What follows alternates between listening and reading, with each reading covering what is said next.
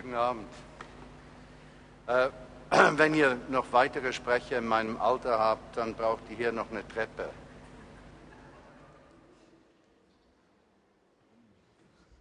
Ich möchte euch ganz herzlich grüßen und sagen, ich bin mit Freude hier. Wir möchten doch zusammen mal den Sonntagszettel betrachten und ich möchte euch fragen, seht ihr diesen Herrn hier? Habt ihr den gleichen Herrn? Ihr habt keinen Herrn. Das kriegen nicht alle, das haben nur die gekriegt, die mich schon kennen. Und äh, dieser Herr hier vorne ist mein Zwillingsbruder. Ja? Und mein Zwillingsbruder, dem geht es nicht so gut. Und deshalb hat er gesagt, ich soll doch kommen, deshalb bin ich jetzt hier. Also wenn ihr, ich gebe dann das durch, wenn ihr es anguckt, er hat so ein, etwas Haare verloren. Ja, ich habe neue gekriegt. Ich habe also so eine Operation gehabt, da kriegt man neue Haare. Super. Äh, aber wenn ich so ausschauen würde, bräuchte ich innere Heilung. Ihr, ihr müsst es dann unbedingt anschauen, kommen am Ende. Unbedingt. Ich schaue den an. Nein, nein, es, es hat zwei davon. Nein, ihr habt das super gemacht. Aber ich, ich schaue den an und denke, das bin ich nicht. Der ist so untersetzt und dicklich. Und hat so einen Bart. Und dann denke ich, doch, das bin ich schon. Die Augen stimmen dann sehe ich, wie der oben keine Haare mehr hat. Wir machen eine Gebetszeit für alle Glatzköpfigen jetzt. Jesus, wir danken dir, dass du dich erbarmst, dass alle die Haare verlieren, entweder sich darüber freuen oder Heilung erleben. Amen. So, die Schwierigkeit ist ja, wenn ich hier bin, dass einige nie genau sicher sind, wie ernst die Sache ist. Also ich stand an der Tür, ich habe viele von euch begrüßt, habe auch die älteren Herrschaften auf die Toilette aufmerksam gemacht. Ja, als Jüngere kamen, habe ich mich vorgestellt als, als äh, Bodyguard ja, von den Broncos. Wir lassen hier nämlich nicht jeden rein und schauen noch, ob jeder einen Ausweis dabei hat. Und jetzt merke ich, ihr seid natürlich voll und ganz hier und denkt euch, was in all, um alles in der Welt wird er uns heute Abend noch erzählen. Aber ich lade euch ein, Lukas Evangelium Kapitel 10 aufzuschlagen. Ich habe da meinen ganzen Haushalt hier verloren.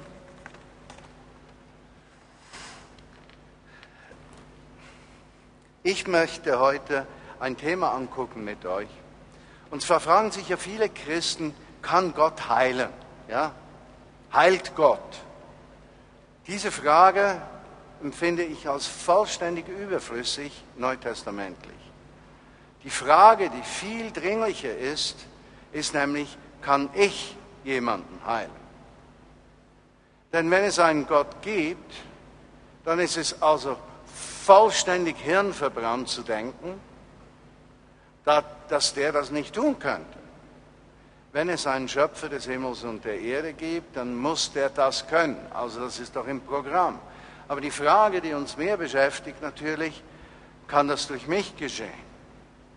Und es ist genau diese Frage, kann das durch mich geschehen, die uns unglaublich nervös macht. Also wir wünschen uns immer, wir hätten die Erlebnisse über Gottes Wirken bereits erlebt, damit wir sie erzählen können. Aber wir fürchten uns wie der Teufel vor dem Weihwasser davon, eine Geschichte zu erleben weil wir nicht genau wissen, wie sie rauskommt. Aber lasst uns diesen Lukas-Text miteinander angucken. Es gibt ja verschiedene Arten, an die Bibel ranzugehen. Das wisst ihr, gell? Ihr habt einen äußerst begabten, gebildeten, schönen, jungen, guten Leiter der Gemeinde.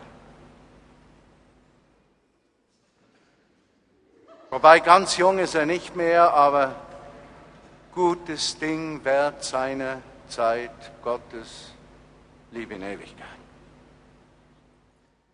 Und ihr habt bestimmt schon gehört, dass es verschiedene Zugänge zur Bibel gibt. Also man nennt das für die Gescheiten unter uns Hermeneutik. Ja? Also man, es gibt verschiedene Möglichkeiten, das Wort Gottes zu verstehen. Das Schlimmste ist, wenn einer predigt, wenn er das Folgende sagt. Und das Wort Gottes sagt. Punkt dann müsst ihr so schnell wie möglich aus der Kirche raus. Weil das ein Mensch ist, der die Fülle dieser Schrift nur durch seine eigenen Linsen lesen kann und deshalb immer vollständig limitiert sein wird im Verständnis dessen, was Gott durch sein Wort in unser Herz portieren möchte. Und so möchte ich heute keine riesige Behauptung aufstellen, außer wir lesen mal diesen Text hier und machen uns einige Gedanken. Ja? Lukas 10. Nachdem, Vers 1, nachdem äh, berief Jesus, berief der Herr 72 andere und sandte sie zu Zweien aus, das Kabo, sandte sie zu Zweien aus in jeden Ort, in jeden Platz, wo er hingehen wollte. Und im Verlauf der Geschichte finde ich das schon äußerst interessant. Jesus geht also nicht alleine zuerst dahin. Und die einfachste Art und Weise wäre ja gewesen, Jesus tut immer alles selbst. Dann hätten wir keine Probleme. Denn äh, wenn er doch allmächtig ist und voller Liebe, soll er doch das Zeug alles selbst tun. Warum? Um alles in der Welt müssen wir auch noch mithelfen. Für uns wäre es doch perfekt, einfach in den Genuss der Kraft und Liebe Gottes zu kommen. Weshalb hat das was mit mir zu tun? hier in dieser Geschichte, müssen diese 72 einfachen, zum Teil ungebildeten Menschen, waren ja Galiläer, ja, das sind im deutschen Sprachraum Schweizer, Sachsen und Württemberger. Ja. Die sind von der Sprache, die Alemannen sowieso, die, aber über die spricht man nicht so aus dem Badischen. Aber das sind die ungebildeten Teile der deutschsprachigen Menschen, die Sachsen, die Schweizer und die Württemberger. Die wurden von Gott ausgewählt, ihm voranzugehen, bevor Jesus ging. Ist noch heute so, ist ganz interessant. Viele geistliche Aufbrüche sind in der Schweiz geschehen. Das ist nur deshalb der Grund, weil die Schweiz sozusagen das Galiläa Europa ist. Versteht ihr das?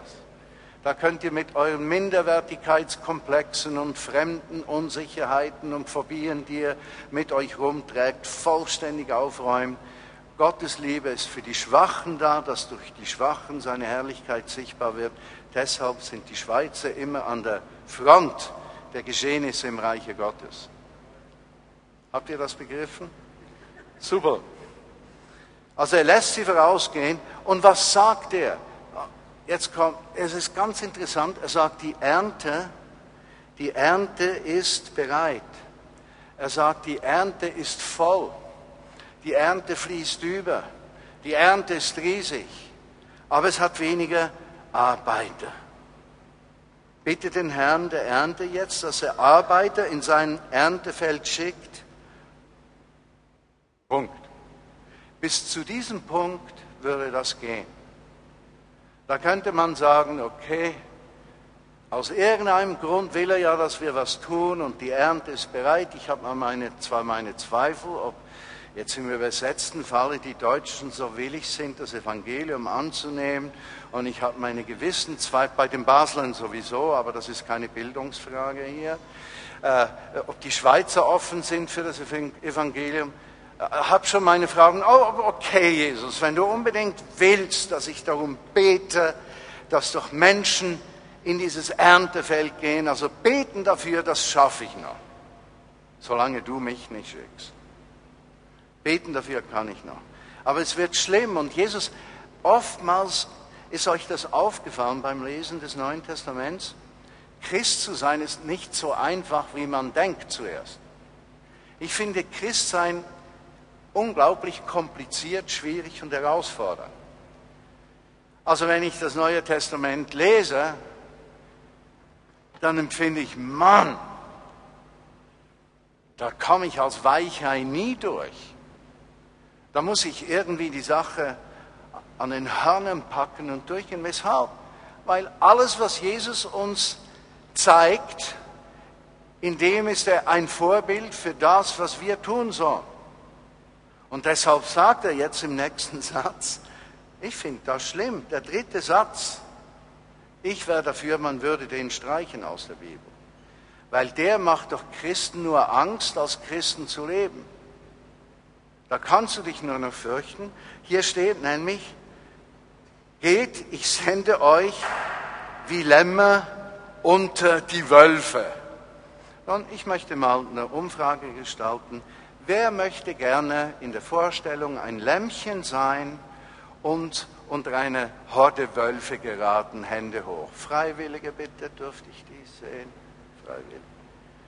Keine? Ach, du bei der Kamera. Mhm. Der Einzige, das Leben ist hart aus Christet, ja.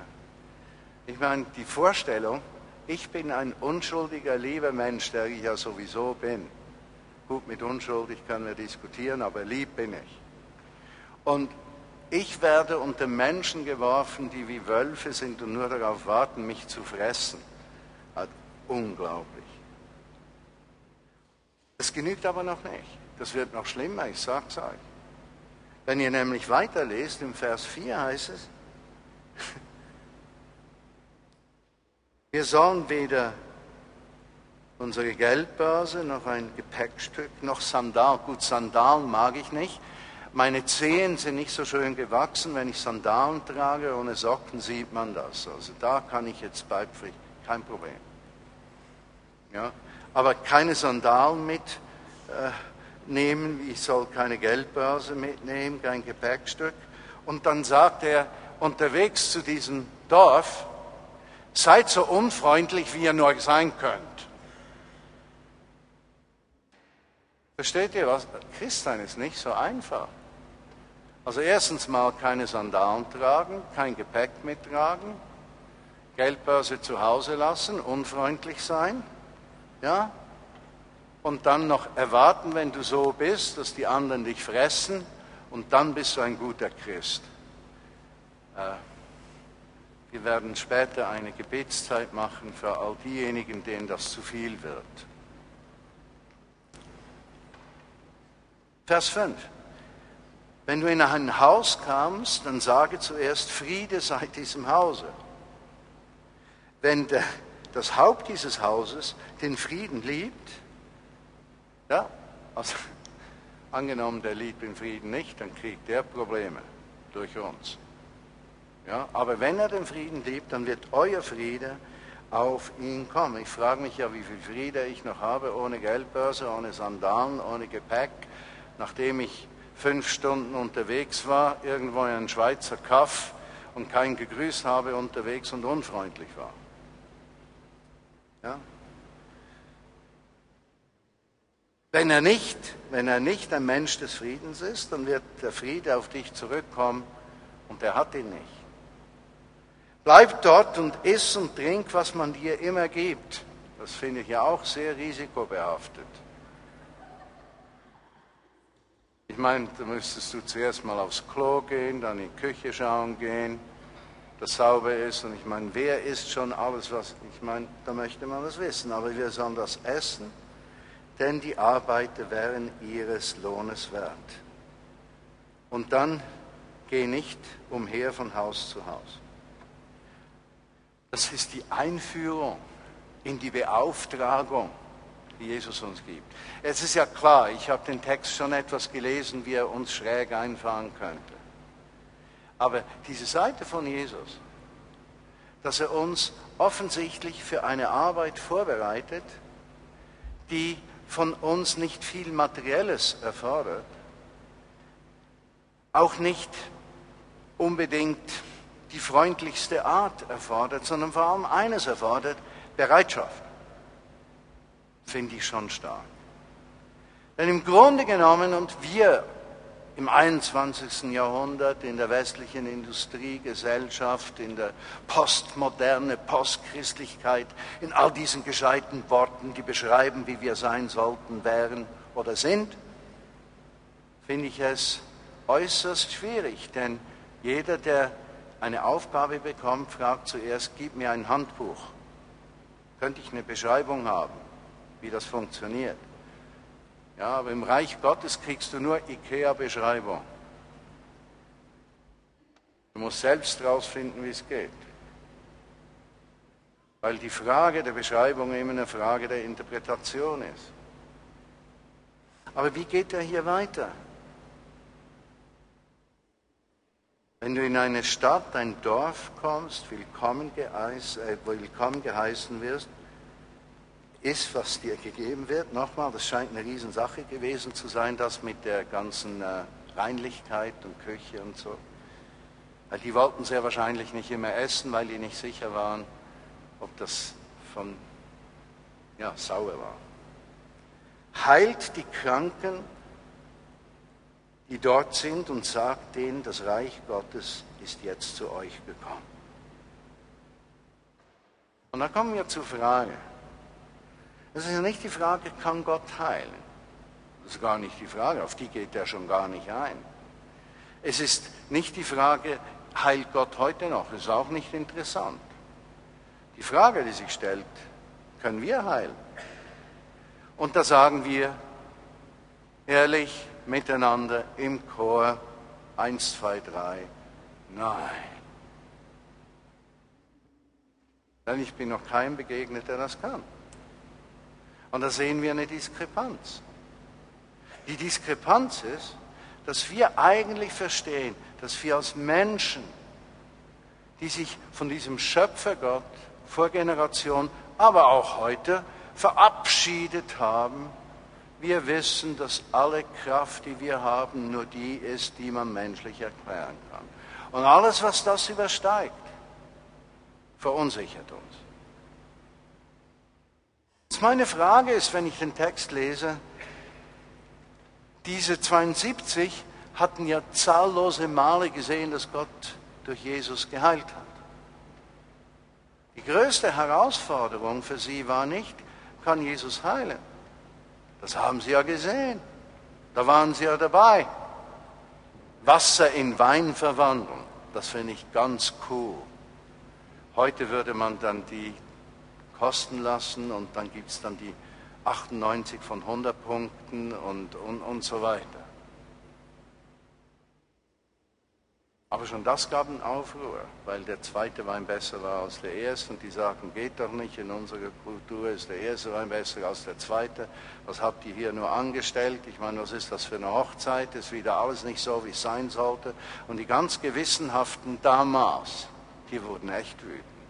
Aber es ist noch heute so, die Gewissenhaften werden wütend, wenn Gott mal was anderes macht, als das, was wir denken, er tun sollte. Habt ihr das auch rausgefunden?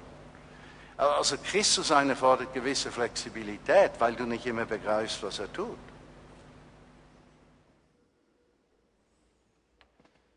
Aber die Herausforderung ist, heilt die. Und die 72, die stehen so da. Was hat er gesagt? Hast du es verstanden? Nö. Hä? Ich gehe nach Hause. Tschüss. Die waren vollständig überfordert. Aber das Interessante an diesem ganzen Text ist, dass Jesus eigentlich nicht einen Auftrag gab, den sie zu tun hätten, sondern er sandte sie voraus. Und diese Aussage, er sandte sie voraus, könnte die heißen, jetzt sind wir sauber theologisch und sagen nicht, die Bibel sagt, sondern wir sagen, könnte das heißen, dass es einen tieferen Grund gibt, um zu verstehen, dass wir erste Schritte tun müssen und Jesus dann nachkommt. Versteht ihr, was ich meine? Könnte es sein, dass die Frage, wie viel wir mit Gott im Alltag erleben, auch damit zu tun hat, dass wir einen ersten Schritt tun. Und dann kommt Jesus nach und etwas geschieht. Denn eines wissen wir, wir können nicht heilen. Also wenn er sagt, heilt ihr, dann sagen wir, okay Jesus, ich bin bereit. Wenn du bereit bist, ready? Ready, go. Aber er geht nicht voraus. Er heilt nicht, er macht das Erlebnis für dich nicht vorher. Obwohl es schon vorbereitet ist, wie die Bibel an anderer Stelle sagt, muss ich den ersten Schritt tun. Lass, darf, darf ich einige Geschichten erzählen? Ich habe coole Stories. Und die coolen Stories sind gar nicht alt, die sind frisch. Eine von gestern. Und darf ich von meinen Kindern erzählen? Ihr nehmt mir das nicht übel?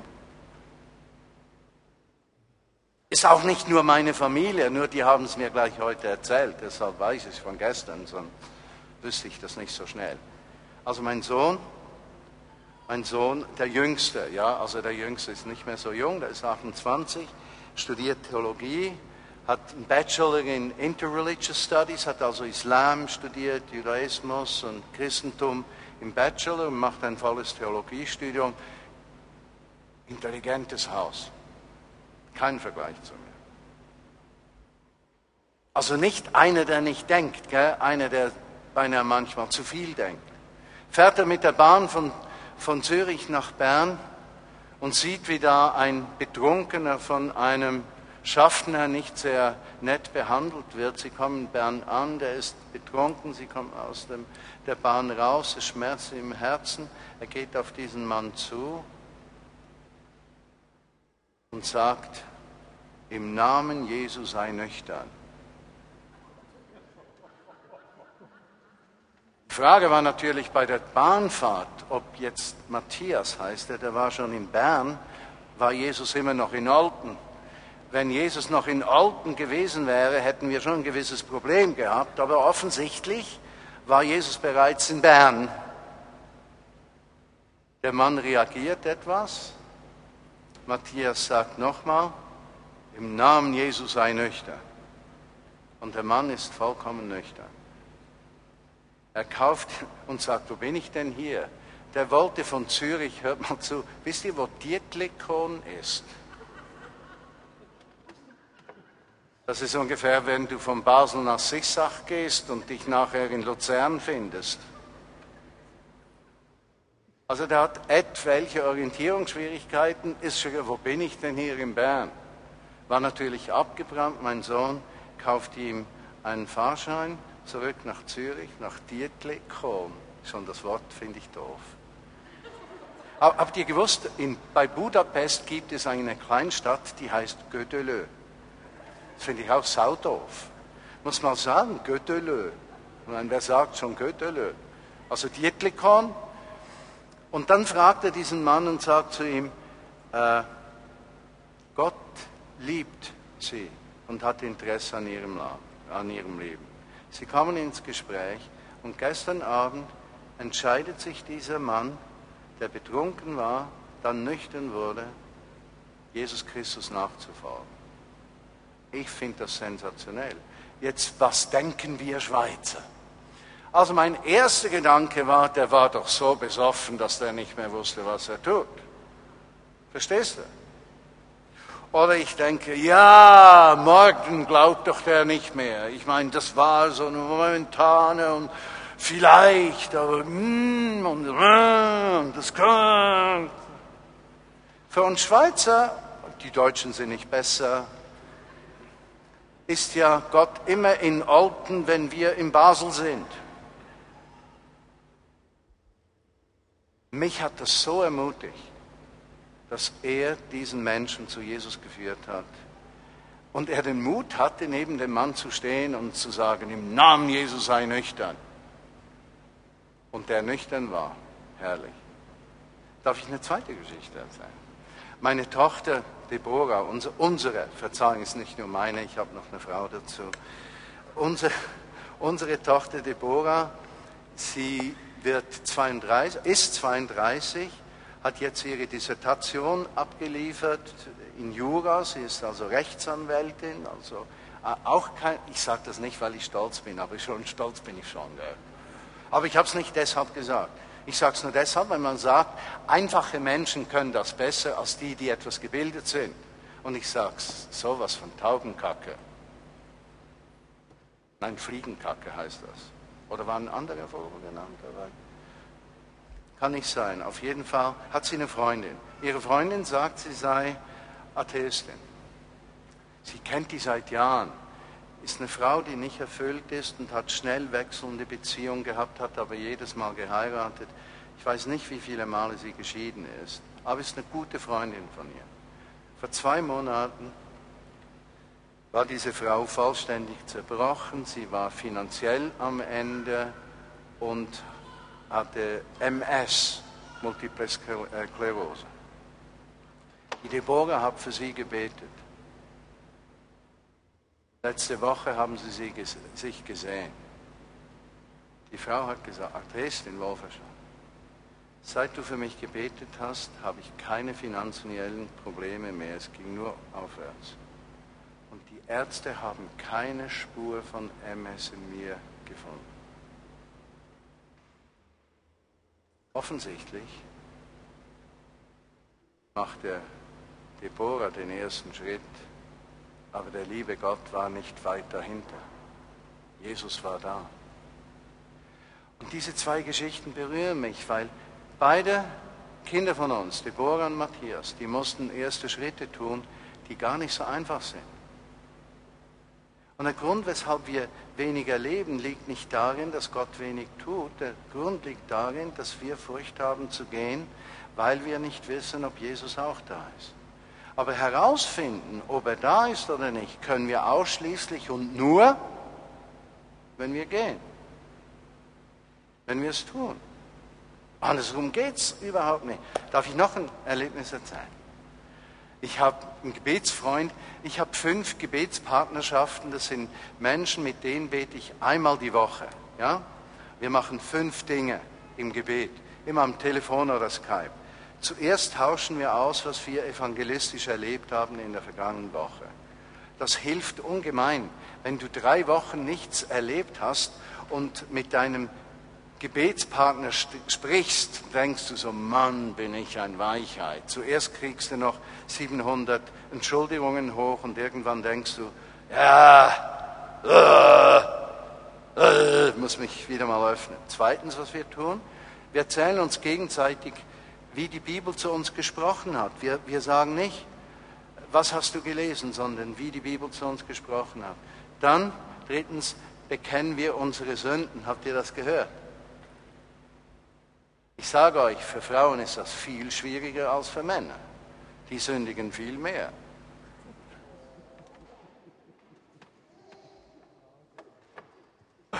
Also alle, die jetzt denken zu ernst, atmet tief durch. Ja, wir sind alle Menschen, keines besser als der andere. Das vierte, was wir tun, wir machen aus, welche Menschen Jesus nicht kennen, wir nächste Woche kontaktieren werden und dann beten wir füreinander. Geschäftsmann, war CEO großer deutscher Firmen, hat Verkauf, Vertrieb aufgebaut, ist jetzt in der Sanierung von Krankenhäusern, Großprojekten und wir beten zusammen. Ich sage zu ihm, hör mal, ich empfinde einfach, versuch doch Jesus noch mehr in deinen Alltag, in deinen Beruf reinkommen zu lassen. Dann sagt er mir, ja, weißt du, das ist nicht so einfach. Ich habe mit Vorstandsmitgliedern zu tun, ich habe mit, hab mit Beamten zu tun, ich habe mit Regierung zu tun, äh, also Landesregierung zu also das, ich, das geht, da muss ich vorsichtig machen. Ich kann da nicht einfach so, ich habe gesagt, ich sage ja nicht wie, alles was ich sage ist, lass doch Jesus in deinen Alltag reinkommen. Lass es doch zu, dass in deinem normalen Alltag du sensibel wirst für Jesus und ihn fragst, wie möchtest du mich in meinem Alltag brauchen?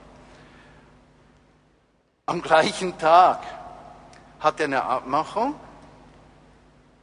irgend so Krankenhausgeschichte, und die kommen zum Thema, wie bewältigt man das Leben, und dessen Frau hatte diesen Mann, also der andere, den er besuchte, verlassen, und sie kamen irgendwie ins Gespräch, und er erzählte so manierlich von sich, und plötzlich ist es wie ein Stich ins Herz und er merkt, heute Morgen hat Martin gebetet, wir haben über tiefe Sachen gesprochen, aber ich habe kein Wort darüber gesagt, wer mir hilft, durchs Leben zu gehen. Was tut er? Er sagt, Verzeihung, hören Sie zu, ich muss Ihnen noch sagen, wer mir wirklich hilft, im Alltag durchs Leben zu gehen und alles zu schaffen, was in meine Richtung kommt, ist Jesus Christus. Er ist meine Hoffnung und Hilfe. Wie er das sagt, bricht es aus diesem Gegenüber heraus und sie verbringen über eineinhalb Stunden im Gespräch über Jesus Christus, sind heute im, im Kontakt miteinander und er führt ihn in den nächsten Sonntagen in einen Gottesdienst. Und der Mann hat zu mir gesagt, nach zwei, drei Gesprächen, er kommt Jesus immer näher. Er musste den ersten, ersten Schritt tun. Soll ich noch eine Geschichte erzählen? Ich habe einen zweiten Gebetspartner, äh, der ist Diplomat. Also nicht Diplomat aus, äh, von einer Konfiserie, sondern ein Diplomat. Also nicht ein Diplomat. Und dieser Diplomat, mit dem habe ich äh, auch wöchentlich gebetet und, und spreche mit ihm und habe dasselbe gemacht. Ich habe gesagt, hör mal, wie wäre es, wenn du in deinen Alltag einfach Jesus reinkommt und er sagt, ja, hör mal, ich treffe mich mit Präsidenten von Firmen, mit CEOs, ich habe mit anderen Diplomaten und so und so zu tun. Das ist nicht so einfach, sagt er zu mir, wie du dir das vorstellst. Ich meine, ich stelle mir das ja auch nicht einfach vor. Nun gut, wir beten dafür und öffnen uns. Er hat in der darauffolgenden Woche hat er ein Treffen und in diesem Treffen ist der CEO einer der größten Schweizer Versicherungen dabei. Und er outet sich. Und wie er sich outet, findet er heraus, dass die Frau dieses Mannes Christin ist. Und für ihn ist es eine Herzensexplosion, dass Gott bestätigt, wenn er sich öffnet, er den ersten Schritt tut. Jetzt, das sind nicht Dinge, die vor sieben Jahren geschehen sind, das sind die letzten zwei, drei Wochen. Wenn wir diesen Text anschauen, heilt die Kranken, die dort sind, und sagt ihm, das Reich Gottes ist zu euch gekommen. Das Nahe könnt ihr mal streichen. Zu euch gekommen. Zu euch gekommen.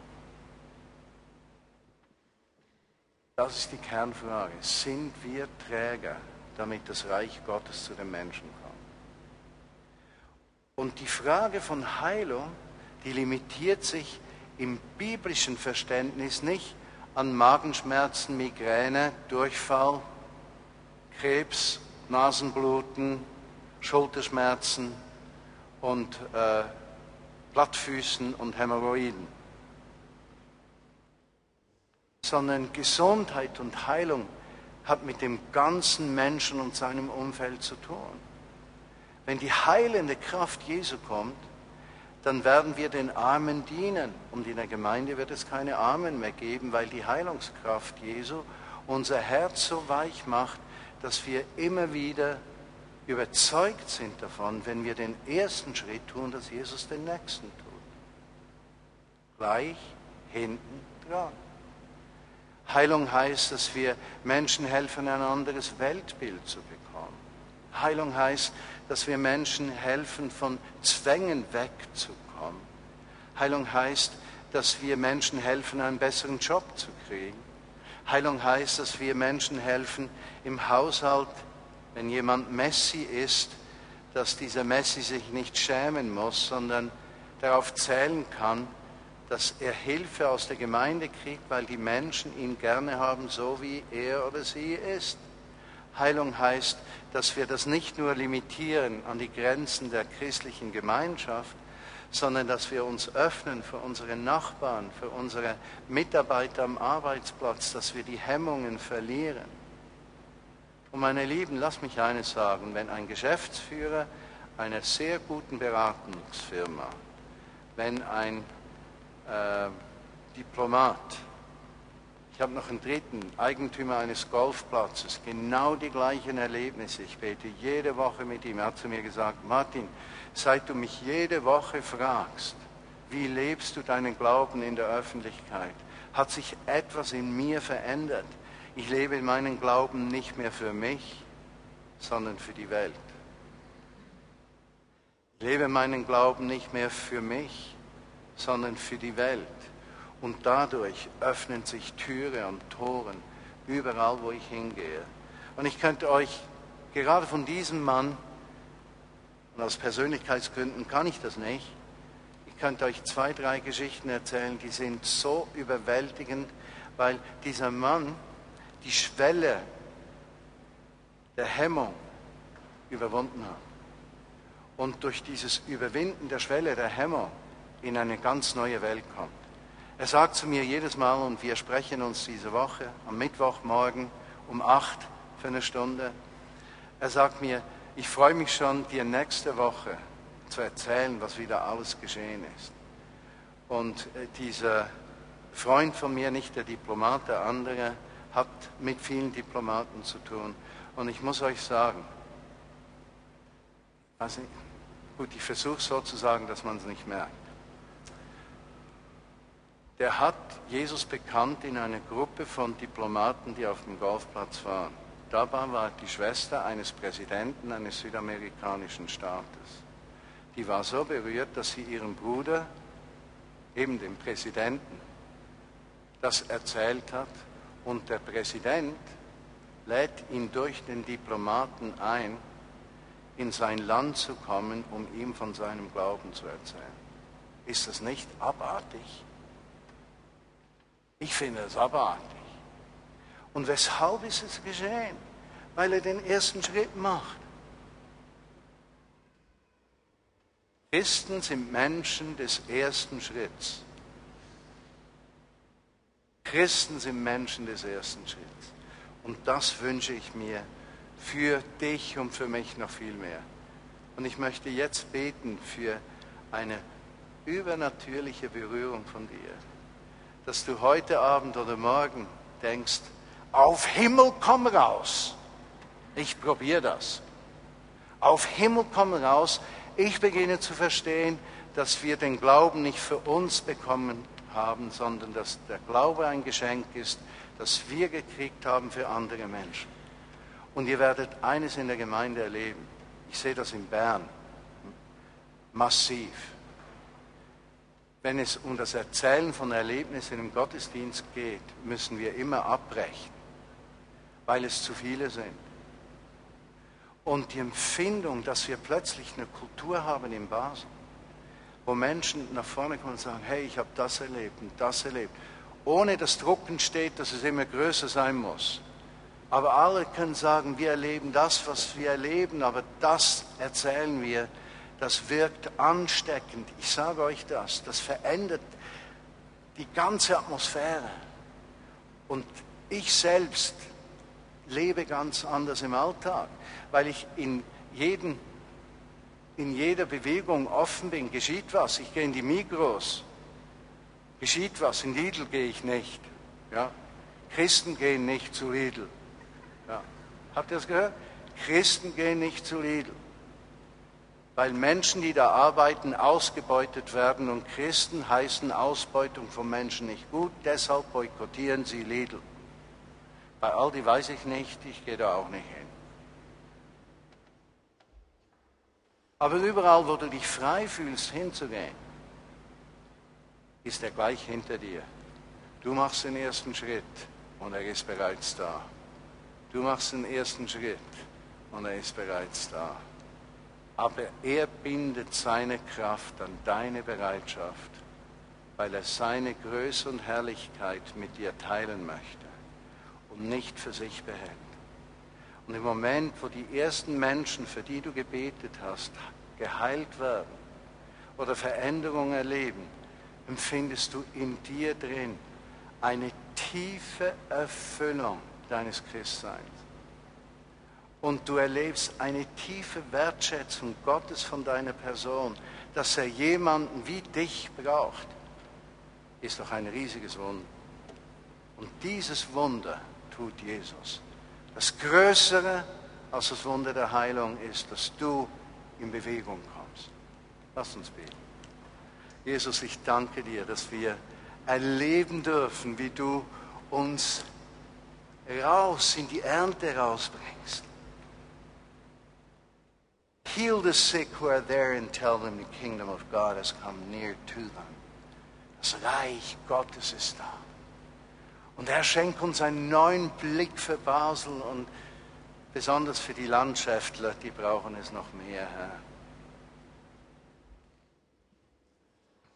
Oh, verzeih. Meine Kirche. Wir beten weiter. Lasst euch nicht ablenken.